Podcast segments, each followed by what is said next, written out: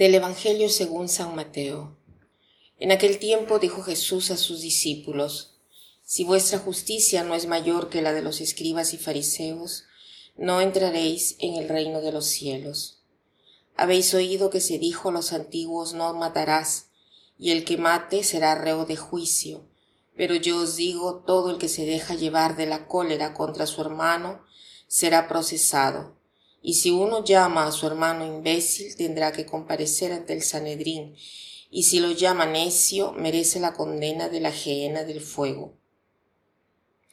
Por tanto, si cuando vas a presentar tu ofrenda sobre el altar, te acuerdas allí mismo que tu hermano tiene quejas contra ti, deja allí tu ofrenda ante el altar y vete primero a reconciliarte con tu hermano, y entonces vuelve a presentar tu ofrenda con el que te pone pleito procura arreglarte enseguida, mientras vais todavía de camino, no sea que te entregue al juez y el juez al alguacil y te metan en la cárcel.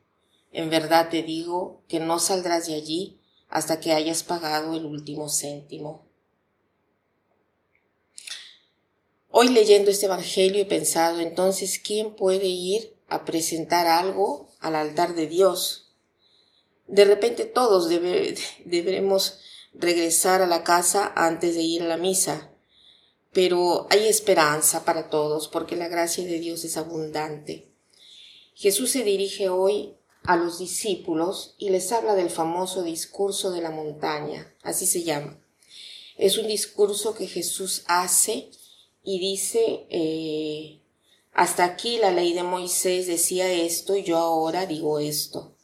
O sea, Jesús da cumplimiento a la ley de los escribas y fariseos, que eh, era la ley de Moisés. Dice, si vuestra justicia no es mayor que la de los escribas y fariseos, no entraréis en el reino de los cielos.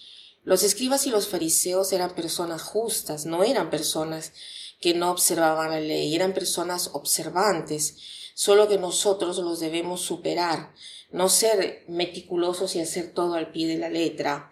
O sea, debemos ir a la raíz del problema, porque Jesús no dice solo que quien mata hace mal, sino que va a la raíz. ¿Por qué yo mato? ¿Por qué estoy lleno de ira? Nuestra justicia supera a los escribas y fariseos cuando tomamos en consideración lo que nos hace matar, o sea, cuando vamos a la raíz de nuestros problemas, tantas violencias, tantos comportamientos equivocados, derivan de comportamientos equivocados.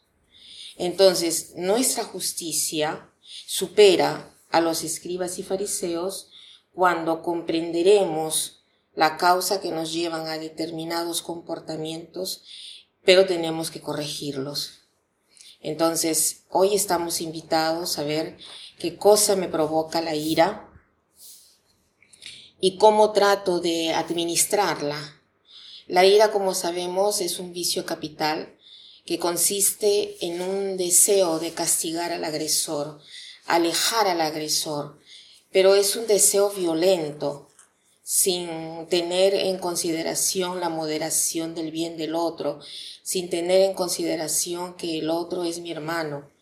Entonces, esta ira va siempre acompañada por el odio y por el sentido de venganza. Entonces Jesús nos invita hoy a la raíz de nuestras violencias. ¿Y cómo lo, lo hacemos?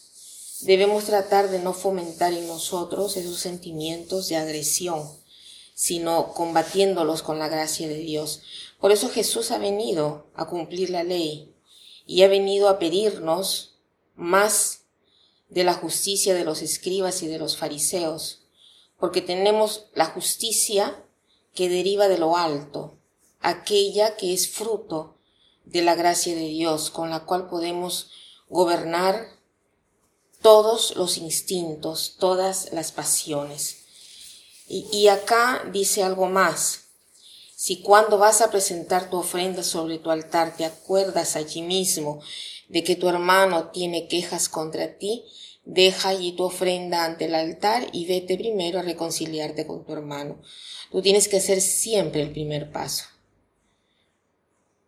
Pensemos entonces hoy en dar el primer paso hacia quien pensamos que tiene algo contra nosotros, no solo con las personas con las que tenemos algo, sino también con las personas que tienen algo contra nosotros. Demos el primer paso, busquemos la gentileza, el perdón, busquemos la virtud del perdón. Y en aquel momento donde sintamos la ira, la venganza, tomemos la imagen del crucifijo y mirándolo a los ojos pidámosle de aprender a controlar nuestra lengua y nuestros gestos. Y para terminar quiero citar esta frase que dice así. Las consecuencias de la cólera son más graves que sus causas. Las consecuencias de la cólera son más graves que sus causas. Que pasen un buen día.